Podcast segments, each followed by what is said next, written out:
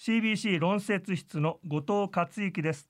今日は名城病院看護部次長黒柳美香さんにコロナ病院の最前線についてお話を伺います。今名城病院のコロナ禍での現状位置づけというのはどういうことになるんでしょうか？名城病院はあのただいま、えー、コロナの新型コロナ感染症の重点医療機関としてコロナ診療を行っております。実はお仕事をしてらっしゃる上で一般社会の認識と医療現場の現状ここに何かこうギャップを感じられることも多いと伺ったんですがいかがでしょうか？そうですねあの今世間では行動制限なしとか、まあ、旅行支援とかイベントなども工夫をしながら開催されていますし、まあ、ウィズコロナということで経済を回すという方向にシフトしています。ですけどあのまだ第8波が収まっていないような状況で医療現場はこれまでにないほど本当に大変な状況になっていますね。具体的にはこれまでにないほどの大変な状況をもう少し詳しく教えていただけないでしょうか？はい、あのまあ亡くなった人の数が過去最多を更新したり救急患者さんの受け入れが決まらない搬送困難事例も過去最多を更新しているような状況ですから現場ではそのことをすごく実感していて例えば職員でも非常に感染者が増えていて感染者あるいは家族が陽性になって濃厚接触者になって出勤ができないというような状況が非常に多くあって現場では働くスタッフが少なくなってあの非常に厳しい状況になっています。具体的に、本当にスタッフが少ない中で現場ではどのようなあ工夫をしながら職務を継続していらっしゃるんですか？そうですね。看護師はあの交代制勤務ですけれどもあのお休みの人が出ると急遽勤務を変更するっていうことが非常に多くなって、まあ、夜勤回数が増えたり、まあ、その反動で日勤者が少なくなりますから、まあ、してあげたい十分なケアができないとか残業が増えるとかっていうことにつながって、まあ、現場では相当な負担とかストレスがあります。でもそれでも勤務変更に応じて、まあ、献身的に働くスタッフには本当に感謝しかないですけども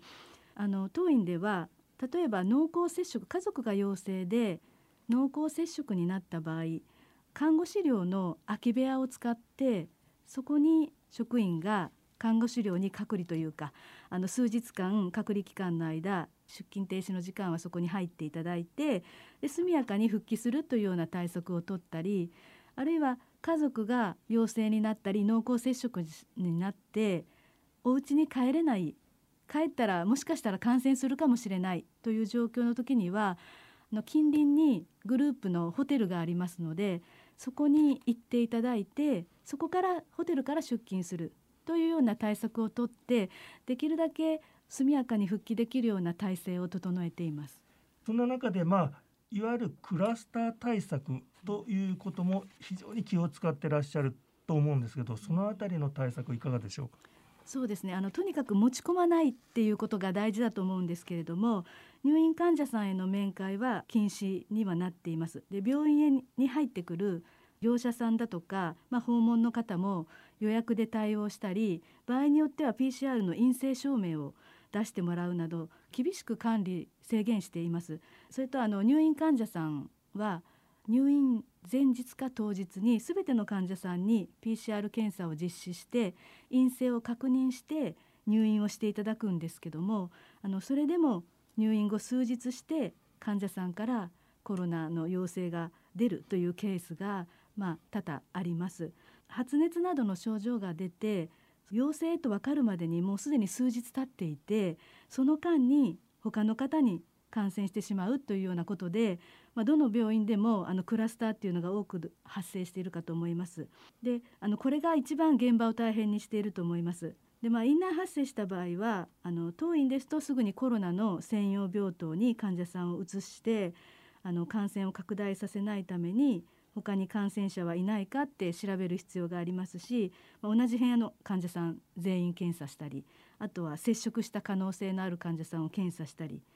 あるいは場合によってはその部署のスタッフ全員検査するとか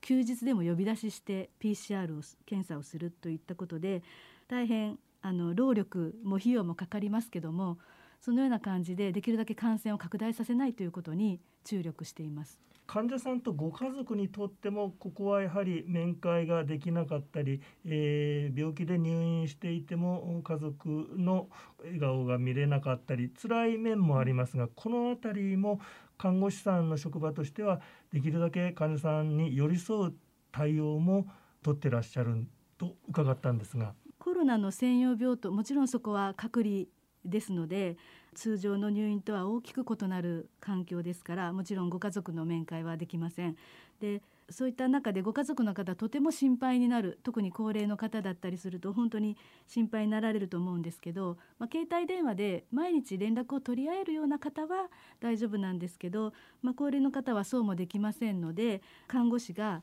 定期的にご家族にお電話して今日これだけご飯食べれましたよとかあのこんな状態でしたよお手洗い自分で行く行くことができましたよとかっていう患者さんの状態をあのお話ししたり場合によってはドクターがあの直接ご家族にお電話して状態を説明したりっていうことでできるだけ不安を軽減していただくというような取り組みを行っています。